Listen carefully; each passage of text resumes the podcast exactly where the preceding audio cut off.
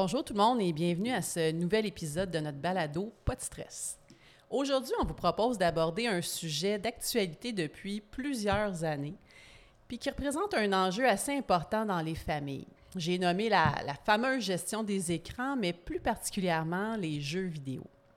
Je suis en compagnie aujourd'hui d'Alexandre Saint-Pierre, technicien en éducation spécialisée au secondaire La Chine. Bonjour, bonjour. Salut Alexandre.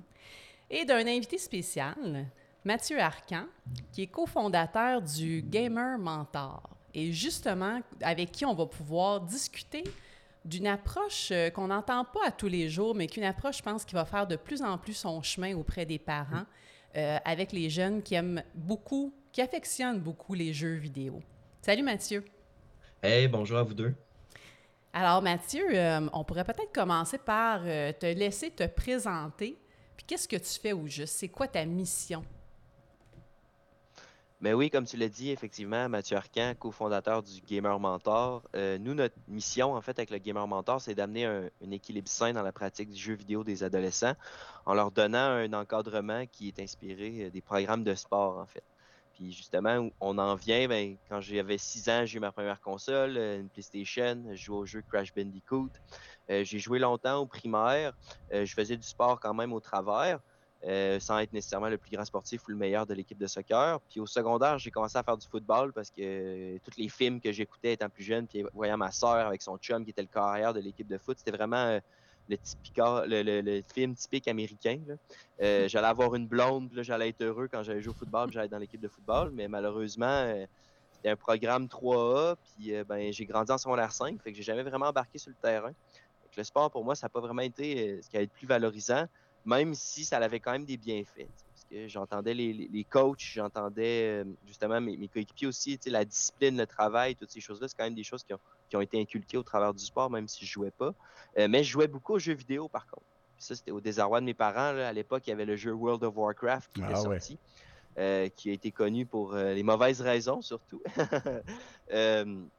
Puis ben, je passais beaucoup, beaucoup de temps euh, sur ce jeu-là. Tu sais, Je pouvais jouer des 8-9 heures le samedi, mais je jouais quand même à tous les midis. Je faisais du sport euh, sur l'heure du dîner. Euh, je, je veux dire, j'étais en sport études football. Je faisais du sport aussi 3-4 fois par jour, 3 fois 4, fois par semaine avec l'école. Tu sais, dans le sens que, oui, je jouais beaucoup aux jeux vidéo, mais je faisais aussi beaucoup de sport. Puis moi, dans ma personnalité, j'étais un intense. Puis quand j'embarque dans quelque chose, ben, tu sais, je vais beaucoup à fond là, Mm. aussi. Là. Puis ça, ça m'a suivi toute ma vie. Puis quand j'ai commencé à réfléchir au Gamer Mentor, euh, c'était à l'automne 2019, c'était avant la pandémie, en fait. Puis ben, je réfléchissais justement aux jeunes qui jouent aux jeux vidéo. Je voyais la montée du sport électronique qui était populaire. Je voyais plein de monde qui voulait se faire des équipes sur, euh, Facebook. Puis je me disais, ah, tu sais, il me semble que la façon de le faire, en fait, ce serait pas juste de se mettre une gang de chums, puis let's go, on se part une équipe. Mais tu sais, c'est plus de partir de la base, de travailler avec des jeunes, de leur montrer des techniques de travail, de leur apprendre des valeurs, euh, de leur apprendre à travailler ensemble au travers du jeu vidéo. Puis éventuellement, ben, dans- de tous ces jeunes-là, ben, il y en a qui sortent à gauche, à droite, puis ben, là, tu as ton équipe professionnelle, si on veut. Mais il faut vraiment partir de la base. Euh, puis ben, c'est un peu ça qui a mené au, au Gamer Mentor, justement. De, s'occuper de ces jeunes-là, euh, de les valoriser pour qui ils sont, de les valoriser au travers de leur passion du jeu vidéo pour pas qu'ils se perçoivent de façon négative. Parce que moi, ça faisait aussi partie du- l'enjeu, vu que mes parents percevaient ça de façon négative, ben, j'avais une perception de moi qui était négative. Euh, j'étais pas fier nécessairement d'être joueur de jeux vidéo, j'avais pas nécessairement envie d'en parler non plus. Euh, fait que c'est toutes ces choses-là qui ont mené justement à la fondation puis à la création du Gamer Mentor là, il y a trois ans. Oui, ben c'est ça. En fait, ce que tu nommes, Mathieu, ça me touche énormément. Euh, ça me fait penser à moi, mon enfance. J'ai insisté pour être sur euh, l'édition de ce podcast-là aujourd'hui, étant donné que c'est toi qu'on recevait.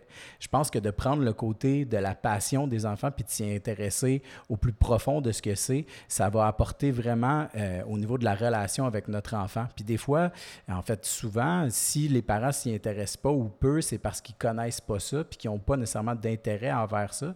Quand on pousse un peu, on se rend compte que c'est pas si loin de ça euh, que nous.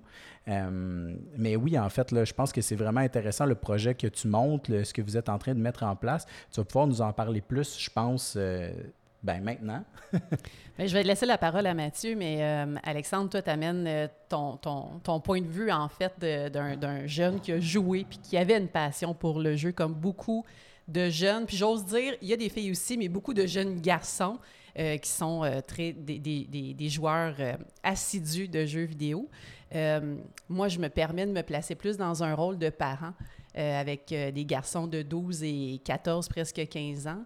je dois avouer qu'en tant que parent, puis c'est vraiment là où ton approche me parle, comme parent aussi, c'est dans la posture de parent, moi, j'ai une, j'ai une relation amour-haine avec les écrans. je pense qu'il y a plusieurs parents qui nous écoutent qui vont se reconnaître là-dedans. Euh, j'ai une, relation amour-haine parce qu'il y a un côté de moi que, oui, je vois bien que ça fait partie d'une de leurs activités parmi tant d'autres. Euh, puis oui, ils développent des choses à travers ça.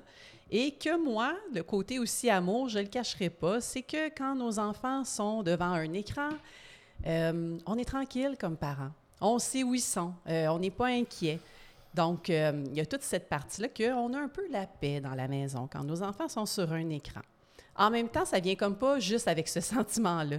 Ça vient avec une espèce de feeling de ben là, est-ce que ça peut être, ça peut le mettre à risque pour développer des dépendances? Qu'est-ce qui se passe sur ces jeux-là? Ça peut nuire à son développement? Est-ce que je dois me sentir coupable comme parent de pas faire plus d'activités avec lui? Fait qu'il y a comme toujours une espèce de tiraillement, et je parle pour moi, mais une espèce de tiraillement de c'est-tu correct, c'est-tu pas correct? Faudrait que je l'encadre, comment je l'encadre, jusqu'où je l'encadre? Bref, je pense que quand je dis ça, je le ressens à l'intérieur de moi, puis je pense qu'il y a plusieurs parents aussi qui peuvent euh, se retrouver là-dedans de dire Oh, c'est compliqué. c'est compliqué. On fait quoi avec ça? Puis des fois, on a juste tendance à laisser aller parce que justement, on ne sait pas quoi faire. Fait que, tu sais, moi, quand j'ai vu ta page Facebook, que j'ai été voir un peu ce que tu, fais, ce que tu faisais, ça m'a vraiment euh, inspiré. Euh, en tant que mère, à en, en, apprendre plus parce que tu as vraiment un angle d'approche avec les parents dont tu pourras nous parler. Et ça m'a aussi amené euh, à comprendre l'importance de ne pas démoniser ça, les jeux vidéo. Fait que, je te laisse faire euh, un petit peu, en fait, nous en parler euh, davantage de tout ça. Parfait. Ben, c'est intéressant, justement, le point de vue du parent. Souvent, quand je rencontre des parents ou qui me posent des questions ou qui s'intéressent à, nos services, à notre programme, je mets, c'est surtout l'accent sur la connexion que tu as avec ton enfant, en fait. On parle de connexion, hein, les écrans numériques, mais c'est la connexion qu'on a avec notre enfant. Puis, tu sais, par rapport à, ce que tu disais aussi, Alexandre, euh, c'est de s'intéresser ou de, si on s'intéresse pas à ce qu'il aime, ben, c'est là qu'on parle la connexion avec notre enfant. Si on juge qu'est-ce qu'il aime, c'est là qu'on parle la connexion avec notre enfant. C'est là que ça peut vraiment devenir problématique, en fait. C'est que là, le jeu vidéo est en opposition avec nous en tant que parents. C'est pour ça que nous, à chaque fois qu'on parle avec les parents, on veut renforcer justement, intéressez-vous à ce qu'il fait, même si ça ne vous intéresse pas. Peut-être que des fois, oui, effectivement, comme tu disais, Alexandre, les parents ne s'intéressent pas, mais où ils ont peur parce que tout ce qu'ils entendent, c'est le négatif souvent. Euh, on ne met pas d'avant le positif du jeu vidéo, où on entend les histoires d'horreur. Euh, des gens qui mangent plus, qui dorment plus, qui vont plus à l'école, qui font juste jouer. Fait que, on, on a juste ça, c'est l'anxiété qui monte, c'est l'anxiété qui monte. Puis là, on se fait dire que si notre jeune passe plus qu'une heure par jour devant l'écran, euh, il, va, avoir des problèmes d'attention. puis là, on, extrapole, on extrapole. Là, il a fait une heure et cinq, my God, je suis tombé le pire parent du monde. ça devient extrêmement anxiogène rapidement. Puis, on veut vraiment calmer tout ça, puis regarde, sortir de ça, puis avoir plus une vision globale. Puis, euh, on dit aux parents, c'est comment, je veux savoir comment ça va dans la vie de votre jeune au travers de tout ça. Parce que, tu sais, moi, je pouvais jouer justement beaucoup, beaucoup le samedi, mais j'allais faire attention ailleurs, à gauche, à droite, je faisais du sport, j'avais des activités. Puis si on veut pas justement que notre jeune tombe juste dans les jeux vidéo, ben il faut s'investir auprès de notre jeune, il faut s'intéresser à ces jeux. Puis il faut aussi malheureusement, euh, ben peut-être proposer d'autres activités. Puis oui, 15, 20 ans, 25 ans, on se retrouvait dehors puis on jouait au hockey dans la rue avec nos amis de la rue. Sauf que maintenant, malheureusement, euh, malheureusement ou heureusement, toutes les jeunes après l'école, ben, ils se retrouvent sur leurs jeux vidéo. Fait ils se retrouvent plus dans la rue, les jeunes, ils se retrouvent au travers du numérique. C'est plus difficile pour eux d'aller jouer dehors à l'extérieur parce que où ce qu'ils retrouvent leurs amis, ben c'est plus dehors à l'extérieur, c'est dans le monde numérique. Fait faut oui mettre plus d'énergie, mettre plus de temps pour que les enfants leur faire faire des activités ces choses-là pour pas que le jeu vidéo soit juste la, seule chose ou le seul intérêt de notre enfant. Puis si pour l'instant c'est le seul intérêt, ben arrêtez de lui dire que c'est la seule chose qu'il aime. Parce que quand il va avoir envie de développer d'autres intérêts, ben, il viendra peut-être pas vous voir, vous en parler. Ça, c'est arrivé, une petite anecdote, là, c'est arrivé avec un jeune de notre programme qu'il est avec nous, puis sa mère nous dit, ben, tu sais, j'aime ça qu'il soit avec vous autres parce qu'il est avec sa gang, avec son univers, parce qu'il aime juste ça, il aime vraiment juste ça. Puis un jour, par hasard, il vient m'écrire, me dit, hey Mathieu, regarde, j'ai fait des, des modèles de t-shirts sur un site internet, j'aimerais ça commencer à en vendre. Mais tu sais, il s'intéresse pas juste aux jeux vidéo. Mm-hmm. Il s'intéresse à d'autres choses, mais c'est juste que s'il il, sent pas qu'il a l'opportunité de venir t'en parler en tant que parent parce que la connexion est pas là, ben tu risques d'avoir seulement l'impression que oui, il s'intéresse à autre chose, puis de lui mettre dans la tête que oui, lui, il s'intéresse seulement à ça, puis il aura peut-être pas envie de développer d'intérêt pour d'autres choses. Absolument. Tu sais, puis il y a une chose intéressante dans ce que tu as dit qui est au niveau de la relation. Hein. Est-ce que pour toi, Mathieu, une relation dans la vraie vie ou une relation sur Internet, il y en a une qui compte plus que l'autre ou auquel on peut apporter plus de valeur? Ben, moi, vois-tu, c'est ça qui est drôle parce que quand on parle avec les parents, c'est comme moi, mais ça, c'est ses amis en ligne, c'est pas des vrais amis. Puis pendant la pandémie, ça, c'était merveilleux. Puis parce que je disais aux parents, euh, avez-vous eu des nouvelles, des nouveaux collègues de travail euh, à distance que vous avez rencontrés? Êtes-vous prêt à dire que cette relation-là de travail est moins vraie qu'une personne que vous avez rencontrée en vrai? Allez-vous moins lui porter de respect? Allez-vous moins lui donner d'attention? Allez-vous moins l'aider dans le cadre du travail? moi, j'ai grandi avec le numérique. Tous nos entraîneurs, on les a, on les a bookés, on les a, on les a embauchés via le numérique. Je les avais jamais rencontrés en vrai. Il y en a qui n'en avaient même pas la caméra. Je me suis fié à une voix, puis euh, ça, des petites recherches sur le primitif, mais ça, c'est autre chose. mais, tu sais, dans le sens que la relation que j'ai développée avec ces gens-là est autant vraie qu'avec les amis que j'ai, que j'avais au secondaire, même peut-être qu'elle l'est plus, parce que on se rejoint, je me rejoins encore plus avec ces gens-là qu'avec des amis que j'avais quand j'étais plus jeune, parce qu'à force de se découvrir en vieillissant, hmm. Fait que non, moi, je pense qu'une relation virtuelle est autant vraie et autant valable qu'une relation en vrai. Je pense que l'important, c'est d'avoir les deux peut-être que certaines relations qui peuvent qui sont en virtuel, si elles peuvent devenir en vrai un jour, ou qu'on a l'opportunité de se rencontrer, ben, je pense qu'il faut l'apprendre. Oui. Puis euh, moi, j'ai accroché à ce que tu as dit un petit peu euh, juste avant quand tu parlais de, de, plaisir dans les relations. C'est-à-dire que je pense que le principe de plaisir s'applique à tous, à tout être humain. sais, on veut avoir du fun, on veut que ça soit, on veut, on veut du plaisir dans notre vie. En même mm-hmm. temps, moi où j'accroche en tant que parent surtout, c'est que si dans mon environnement familial, on est beaucoup dans peut-être faire les choses, bien réussir, être performant, etc., puis que j'ai pas cet espace-là que c'est le fun dans mes relations familiales, puis que ça peut être léger, puis agréable, puis en plus qu'on juge mon jeu vidéo, ben là, c'est comme si tu nommais, corrige-moi si je me trompe, mais c'est comme si tu nommais des, des espèces de, de, morceaux du puzzle qui vont contribuer à ce que ben, le jeu vidéo devienne euh, l'endroit où ça répond à tous ces besoins-là. Donc, de plus en plus, je vais me diriger vers ça. De plus en plus, ça crée un fossé avec mes parents qui trouvent que je suis trop souvent là-dessus. Puis là, le fossé s'agrandit. Puis le jeu vidéo prend de plus en plus d'importance, qui n'est plus nécessairement maintenu juste dans la passion du début, mais c'est parce que ça répond comme à des besoins un peu viscéraux, j'ai envie de dire, chez nos ados. Ben oui, effectivement. Puis, chaque utilisation problématique, que ce soit le jeu vidéo ou n'importe quelle substance, c'est pour combler un besoin. Et puis souvent, c'est associé à des besoins d'estime ou un besoin d'appartenance. Mm. si le jeune, il, a besoin de se sentir bon, mais qu'à l'école, il y a des 60, même s'il travaille, euh, puis que dans son jeu vidéo, ben, il performe, ben, c'est normal qu'il va avoir envie de mettre plus de temps dans son jeu qu'à l'école. Son jeu, en plus d'être le fun, ben, il performe dedans. Mm. Euh, il est bon, il est quelqu'un. enfin, oui, il a son gamer tag, mais ce gamer tag-là peut être associé à, certaines positions, à certains rangs. Puis ce rang-là, ben, veut, veut pas, c'est comme à l'école. Tu es dans le premier percentile ou tu es dans le dernier?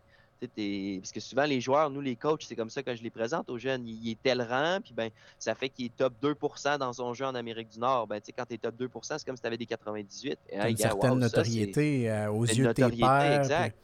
Exactement. Puis sinon, c'est le sentiment d'appartenance. Un jeune qui a de la difficulté à l'école de se faire des amis, euh, qui a des troubles anxieux, peut-être social, ben en ligne, il y a tout, il y a tout le contrôle. Quand quelqu'un vient de parler, tu peux choisir de ne pas lui répondre.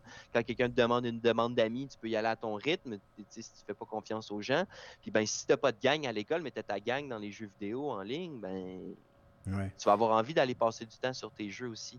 Fait que, si on veut pas nécessairement régler le problème des jeux vidéo, mais ce qui est important, si on veut que ça soit sain, bien justement, il faut que ces besoins-là soient comblés. Il faut travailler sur ces besoins-là et non pas simplement sur Ah, je vais limiter le temps d'écran. C'est ces besoins-là qui ne sont pas comblés. Puis écoute, je t'écoute parler, puis je me dis, si j'étais un parent puis que je t'entendais, OK, c'est bon, tu as mon attention, là, parfait, tu sais de quoi tu parles. Euh, c'est des choses que je, suis conscient, que je vis à la maison, que j'aborde de façon plus ou moins claire avec mon jeune. C'est quoi l'offre de service du Gamer Mentor, grosso modo, pour qu'on puisse pousser nos questions? Là? Parfait. Ben nous, justement, comme j'expliquais, là, ça ressemble beaucoup à un programme euh, sportif. Ça, c'est comme le premier, euh, notre première offre de service, plus pour les familles, si on veut. c'est vraiment comme si les parents désiraient inscrire leurs jeunes au soccer, au basket, au football, et ce, 100% à distance. Donc, les jeunes qui joignent notre programme euh, sont placés avec un coach, avec des jeunes de leur âge, dans le jeu de leur choix, ils vont avoir des entraînements. On tente de leur faire participer à des petites compétitions à gauche, à droite quand on le peut. Puis, justement, dans, ces pratiques-là, ben, on les aide à devenir meilleurs dans le jeu. On les valorise aussi en tant que joueurs c'est un deux heures de pratique avec nous, ce qu'il n'y a pas de chiolage, on, ne se crie pas après aussi. Peut-être que hein, les enfants, des fois, ça s'insulte en ligne, ça se dit n'importe quoi. L'effet d'anonymat, c'est très, très fort. Euh, puis on ajoute à ça, à ce programme-là, à ce service-là, des ateliers de saines habitudes de vie hmm. qui sont donnés par un technicien en éducation spécialisé, euh, où ce qu'on va parler justement de pourquoi est-ce que c'est important de faire du sport quand tu es un gamer comprendre que d'aller faire du sport, ça active ton cerveau, puis après ça, tu es plus réactif, tu es plus rapide. Euh, même chose avec le, le, sommeil. on sait tous pour nous, en tant qu'être humain, que dormir, c'est important. Mais en tant que gamer, les jeunes sont tout le temps Ah, c'est bon pour toi. Ouais, mais regarde, c'est bon pour toi aussi en tant que joueur de jeux vidéo. D'aller un peu plus dans une coche, puis dans le plus personnel. Fait le jeu vidéo devient le moteur à toutes ces bonnes habitudes de vie-là. Maintenant, tu as comme une raison supplémentaire qui risque d'être fortement suffisante pour enchaîner toutes les, bonnes, euh, les bonnes pratiques. Exact. Puis, tu sais, on l'a vu justement. Puis, quand je te disais, ah, j'étais joueur de jeux vidéo, ben aussi, quand j'étais à l'université, quand j'avais 20 ans, euh, je m'intéressais au, sport électronique qui commençait via le jeu StarCraft 2. Puis, on voyait des joueurs qui passaient du 13-14 heures par jour à jouer. Puis, éventuellement, c'est les équipes qui avaient ces joueurs-là dans leur équipe, un peu comme le Canadien de Montréal, si on veut, mais pour le jeu vidéo, ben, ils n'ont pas eu le choix de commencer à s'occuper aussi de leurs athlètes. Parce qu'ils se sont rendus compte qu'à jouer à 13-14 heures par jour, ben, ils se brûlaient, puis c'est de la dépression, puis ça fonctionne pas. Ils n'étaient pas performants à long terme, si on veut. Fait que nutritionniste, euh, s'assurer qu'il y a une bonne hygiène de sommeil, faire du sport pratiquement tous les jours. Euh, puis c'est en voyant cette structure-là être mise sur pied pour des athlètes professionnels que je me suis dit comment est-ce qu'on peut ramener ça à plus petite échelle? Mais pour des jeunes, puis pour en faire profiter des jeunes, comment est-ce qu'on peut transformer le jeu vidéo en moteur de réussite? Parce qu'au final, si on leur montre des modèles de joueurs positifs, combien de nombre de jeunes là, qui euh, jouent au hockey qui ont été inspirés par Martin Brodeur, Patrick Roy, Patrice Bergeron, euh, tous les joueurs québécois qui atteignent la Ligue nationale, euh, ben, de, prendre ces modèles-là positifs de joueurs professionnels, puis de leur montrer comment ils mènent leur vie de façon saine, euh, puis de montrer ça aux jeunes, puis de leur montrer, regarde, c'est comme ça qu'il faut jouer aux jeux vidéo, en fait. Il faut prendre des pauses, il faut bien manger, euh, il faut bien dormir aussi, il faut faire du sport, il faut avoir des activités variées, il faut être capable de décrocher. Fait que ça devient éducatif aussi à plein d'autres niveaux, mais à travers le jeu vidéo. Exact. Puis en plus, euh, moi, j'ai souri quand j'ai vu ça euh, sur, sur ta page, mais quand on parle de le jeu vidéo peut m'apprendre à gérer mes émotions, OK, là, on est ailleurs, là, quand on pense aux jeux vidéo. Tu peux-tu nous expliquer un peu? Ben justement, on parlait tantôt des enfants qui, peuvent crier ou qui peuvent s'insulter en ligne. Ben, pas nécessairement les enfants, n'importe quel joueur. Il y a des joueurs de jeux vidéo de 26 ans et plus qui, s'insultent aussi en ligne. Euh, même moi, je l'ai fait par le passé. J'ai des comportements qui étaient réprochables. Finalement, j'en suis repenti en vieillissant, en prenant de la maturité, en travaillant sur soi. Puis justement, tu sais, moi aussi, je pouvais être un joueur toxique. Puis je m'en suis rendu compte que c'est parce que j'étais malheureux si j'étais toxique avec les gens en ligne. Hmm. Puis à force d'être toxique, tu te rends compte aussi, j'utilise souvent la métaphore euh, de la pomme pourrie euh, dans le sac de bonnes pommes avec les jeunes, puis dans leur équipe. Tu sais, si toi, tu es négatif parce que ça va mal dans ta partie ou tu te fais, je sais pas, ton personnage, tu de la misère, tu meurs souvent ou tu fais des erreurs, puis tu es tout le temps en train de dire aux autres, ah, maudit jeu plate, maudit ci, maudit ça, c'est plate, on s'en va, on arrête, on arrête, ben, au final, toute ton équipe va devenir négative. Hmm. Puis combien, puis là, on parle à des parents, combien de gens sur le marché du travail que vous connaissez dans vos équipes de travail qui sont comme ça. Ah, Que c'est le même comportement, en fait. Mais c'est de montrer aux jeunes qui, garde quand tu es négatif, ben, ça l'affecte les autres. Fait comment gérer ton émotion, tu as le droit de la vivre, euh, comment tu la gères à l'interne, que ce soit au travers des exercices de respiration quand tu es dans la partie, mais qu'après la partie, ben OK, là, j'étais fâché, j'étais frustré, j'ai quand même réussi à gagner, mettons, parce que j'ai été chanceux, parce que dès que tu perds ton sang-froid, puis que tu n'es plus focusé sur qu'est-ce que tu dois faire, ben c'est sûr que tu vas perdre ta partie. Là, tu tombes dans une spirale de je perds, je suis négatif, je perds, je suis négatif. Puis tu perds le contrôle, en fait. fait que c'est comment je fais pour reprendre le contrôle sur moi, justement en parlant de jeux vidéo avec eux, en leur faisant comprendre ces choses-là, ben de prendre une pause, justement. Est-ce que j'ai mangé avant de commencer à jouer? Tu sais, t'es pas toi quand t'as faim, la pub de sneakers, toutes ces choses-là. Ben, ça fait partie de la gestion des émotions, l'intelligence émotionnelle avec ton coéquipier, d'être capable d'accepter la critique.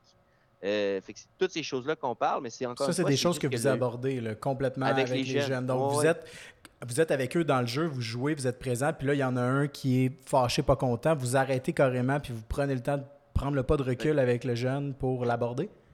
Effectivement, oui, exact. Hmm. si, lui a besoin d'aller s'isoler, même qu'on les aide, si tu as besoin d'aller t'isoler, mon grand, ben, tu peux changer de channel Discord, parce que là, c'est ça, on est, on est 100% à distance avec notre programme, mais tu peux changer de channel Discord, juste à va extérioriser ce que tu as extérioriser, puis au pire, on revient nous voir quand tu es plus calme, puis hey, excusez, gang, euh, il fallait que j'aille euh, j'aille temporiser, il fallait que j'aille euh, évaporer, il fallait que chose que, un peu. Chose que sûrement plusieurs parents remarquent à la maison, puis sûrement qu'ils vont s'interposer dans le jeu pour dire Bon, écoute, là, je pense qu'il est temps que tu prennes une pause. Mm-hmm. Mais les parents qui ne s'intéressent pas nécessairement au jeu n'ont pas la notoriété, encore une fois, de dire à leurs jeunes d'arrêter, tandis que vous qui êtes si près des jeunes puis qui s'intéressent, qui êtes directement dans le jeu, ben, j'imagine qu'ils vous écoutent puis qu'ils suivent vos conseils ben effectivement, quand c'est ton coach que tu respectes, que un peu t'idolâtres parce qu'il est vraiment bon, ben tu as plus de chances de l'écouter, effectivement. Puis tu sais, les parents, souvent, vu que c'est le jeu vidéo, on rentre dans la chambre, puis peut-être qu'on va plus bardasser un peu, mais qu'on verrait un Carey Price briser son bâton, puis on serait là, ah, c'est parce que c'est un compétiteur, euh, il, aime, il, aime, ça gagner, il veut pas perdre. Euh, alors que est-ce que le jeune a lancé sa manette parce qu'il aime pas perdre aussi, Je veux dire, c'est le même comportement en fait, c'est juste qu'il a un peu un deux poids deux mesures malheureusement. Oui, l'analogie est super bonne. Puis tu sais, des fois quand on voit que notre jeune a de la difficulté à gérer ses émotions avec les jeux vidéo, on a tendance à mettre le cadre, puis à remettre le contrôle, hein, à resserrer le cadre, puis euh, tu joueras plus, je vais te l'enlever. Puis là, c'est là où se crée des frustrations parce que, comme tu disais mmh. tantôt, ça répond à quelque chose pour lui. Donc, on n'est pas, on pense qu'on fait la bonne chose, mais on n'est pas toujours sur euh, la bonne solution dans ce moment-là, puis on n'apprend pas nécessairement à gérer justement euh, l'échec ou euh, le, moment difficile. il vit ça tout seul, en fait. Il n'y a pas d'accompagnement, tandis que ce que vous offrez, c'est vraiment de l'accompagnement. Puis souvent, on va, on, va, on va mettre ça comme comportement répréhensible. Hey, non, faut pas que. Mais non, mais c'est en fait, il faut qu'il vive son émotion, puis il mm. faut l'accompagner là-dedans. OK, tu as perdu ta partie, qu'est-ce qui s'est passé, qu'est-ce que tu as vécu de frustrant, OK, c'est des gens qui t'ont insulté, qu'est-ce qu'ils t'ont dit, ah, c'est vrai que c'est plate de se faire dire ça, moi aussi j'aurais été fâché. Tout, tu sais, d'accepter, puis qu'ils soient capables de, tu sais, quand, quand, ils se fâchent demain, c'est parce qu'ils ont besoin, ils ont un trop plein, puis il ben, puis la validation des émotions. Hein? Souvent, quand nos parents nous demandent des petits trucs rapides là, en liste d'épicerie à travailler avec leurs jeunes, ben, la première affaire que je leur dis, c'est la validation des émotions. Hein? On, peut, euh, on, peut nommer, euh, on peut nommer à quelqu'un non, t'es pas comme ci, t'es pas comme ça, mais tu peux pas dire non, tu te sens pas comme ça. Il y a une raison pour laquelle la personne se sent comme ça. Puis la mm. première chose, si on veut maintenir le lien avec notre enfant, ben, c'est de plonger dans cette validation-là de OK, t'es frustré, je comprends. Puis souvent, quand on a ces frustrations-là ou quand on, vit cette colère-là qui peut être vraiment intense, c'est qu'il y a des certaines valeurs hmm. qui sont touchées. Moi, je dis aux parents, utilisez ça pour essayer de découvrir euh, c'est quoi qui est important derrière ça pour votre jeune. si tu le fais que la personne a quitté avant la fin puis s'est ramassé tout seul, puis que lui, l'engagement, c'est quelque chose qui est important. Moi, ça, c'est des choses qui me faisaient. Qui, qui excusez l'anglicisme, qui me triggeraient, mais qui venaient me chercher puis qui me frustraient. C'était quand des gens quittaient une partie. Mais crime, ça arrive, hein? Faut qu'il aille souper. Il se fait appeler pour souper. fait qu'il faut qu'il quitte. Mais quand les gens quittaient, ça faisait qu'on se ramassait en désavantage numérique. Puis ça fait, mettons, 30 minutes que tu joues dans ta partie, puis tu es investi, puis tu es comme, bon, ben, c'est comme si je venais de perdre les 30 dernières minutes parce qu'au final, on ne pourra pas finir sur un même pied d'égalité, puis qu'on risque de perdre quand même. Tu sais, ben, ça, ça, me fait comprendre que, regarde, pour moi, l'engagement, c'est important. Moi, quand je pars une partie, ben, pour moi, c'est important que je la termine pour le respect envers les autres joueurs qui sont dans le jeu, que je connais pas. Mais, mais quand on veut venir, quand on est tiré entre je veux finir ma faut que je finisse ma partie maman, sinon euh, euh, je, vais avoir des, punitions dans mon jeu. Puis mon repas va être froid, puis ou je vais avoir des punitions à la maison, ben là, ça devient comme difficile, c'est aussi à gérer. Oui. Écoute, euh, moi, tu sais, je t'écoute, puis on s'est déjà parlé une première fois, mais tu sais, à la lumière de tout ce que tu es en train de nous dire, c'est comme une approche, c'est comme une nouvelle approche, en fait, hein, que tu es en train euh, d'installer. Puis je pense qu'il va y avoir euh, longue vie euh, au, gamer mentor parce que je pense que c'est un besoin pour nos jeunes d'apprendre à, gérer tout ce, qui tout ce qui entoure le jeu vidéo. et la façon dont vous le faites, ben, c'est vraiment un bel accompagnement. Je pense que pour les parents aussi, ça nous permet d'ouvrir une perception différente qu'on n'a pas.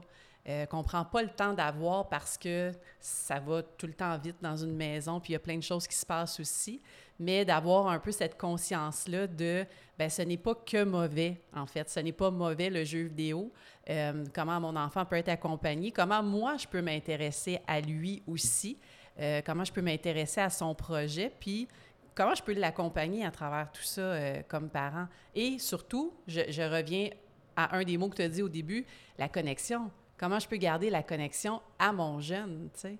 Comment je peux mhm. garder ça vivant puis positif pour que quand il me parle de ça, ben ça devienne pas justement une spirale infernale puis que lui, à un moment donné, se retrouve tout seul euh, avec ses jeux vidéo. Donc, euh, c'est vraiment une approche intéressante. Puis je pense que ça aussi, tu as, des, euh, un embranchement là, que tu t'adresses aux parents, hein, parce qu'on a parlé de ton accompagnement pour les jeunes. Tu as quelque chose aussi pour les parents. Oui, on a quelque chose pour les parents. On, peut donner, on, a un service de conférences et de webinaires euh, en ligne euh, pour les parents, pour les comités de parents, où ce justement on donne des trucs, euh, que ce soit, mettons, l'anxiété avec mon, jeune gamer ou la fin d'année scolaire avec mon jeune gamer, mais spécifiquement aussi, ce qui est le plus populaire, c'est souvent comment encadrer la pratique de mon adolescent ça, c'est vraiment dédié, sinon, si on veut, au comité de parents puis aux, parents dans les écoles. Puis justement, où ce qu'on parle justement de cette connectivité-là, comment s'intéresser à ça, de traiter ça un peu de la même façon, puis comment changer son regard, puis percevoir ça d'une façon différente, parce que c'est tout est une question de perception, en fait. Puis vraiment de, dire à votre jeune, il y a beaucoup de parents qui m'écrivent, que ce soit au travers du programme ou au travers de des, conférences qu'ils ont eues, euh, à quel point juste d'avoir changé leurs lunettes, d'avoir accepté que c'était quelque chose qui était important pour leur enfant, ça a complètement changé la dynamique dans la maison. Ça l'a pas fait nécessairement qu'il y avait des heures de fou qui, s'accumulaient, non, mais qu'il était capable de jouer, OK, puis qu'il avait compris aussi que pour ses parents, c'était important que ses devoirs soient faits, que ces choses-là soient faites. Puis effectivement, peut-être que si votre jeune a 10 ans, en ce moment, ces choses-là, c'est difficile, mais c'est normal, il, y a 10 ans. Il ne sera pas autonome à 10 ans. Il y a des limites à placer. Puis... E, exact. Puis le jeu vidéo à 10 ans va être toujours plus intéressant que de faire des devoirs. Ça, c'est sûr, sûr, sûr et certain. Euh, puis quand j'étais jeune, quand j'avais cet âge-là, euh, quand j'étais au primaire, euh, j'avais pas le droit de jouer la semaine aux jeux vidéo. Là. Mais je me rappelle, tous les vendredis soirs, j'avais le droit d'aller jouer, d'aller louer un jeu avec mon père au club vidéo dans le temps que ça existait. Puis je louais un nouveau jeu. Mais tu sais, regarde, je peux passer du temps intense le week-end, mais c'est pas parce que je voulais nécessairement jouer puis j'aimais trop jouer, mais c'est parce que j'avais envie de jouer un jeu différent la, fin de semaine d'après. J'étais dans l'efficience. je suis efficace. J'avais deux jours, là, fait que je passe le jeu pour que je puisse en louer un autre différent la semaine prochaine parce que j'avais envie de découvrir d'autres jeux. Je voulais passer à autre chose. Vraiment super. Puis, ouais, fait oui, ça prend un cadre, oui, il faut structurer. C'est quand même important de respecter ça puis d'y laisser son temps.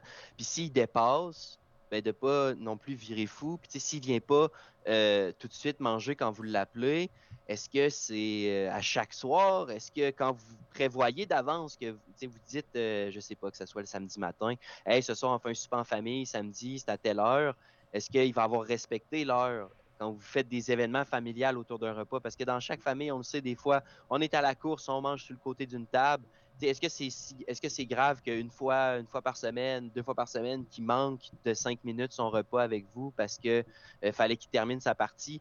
je dis souvent aux parents, s'il est dans sa partie en ce moment puis qu'il vient pas souper avec vous, c'est parce que lui, c'est comme s'il était son chiffre au hockey. Il a rondelle sur sa palette puis il a envie de la mettre dans le filet. On ne serait pas en train de le déranger.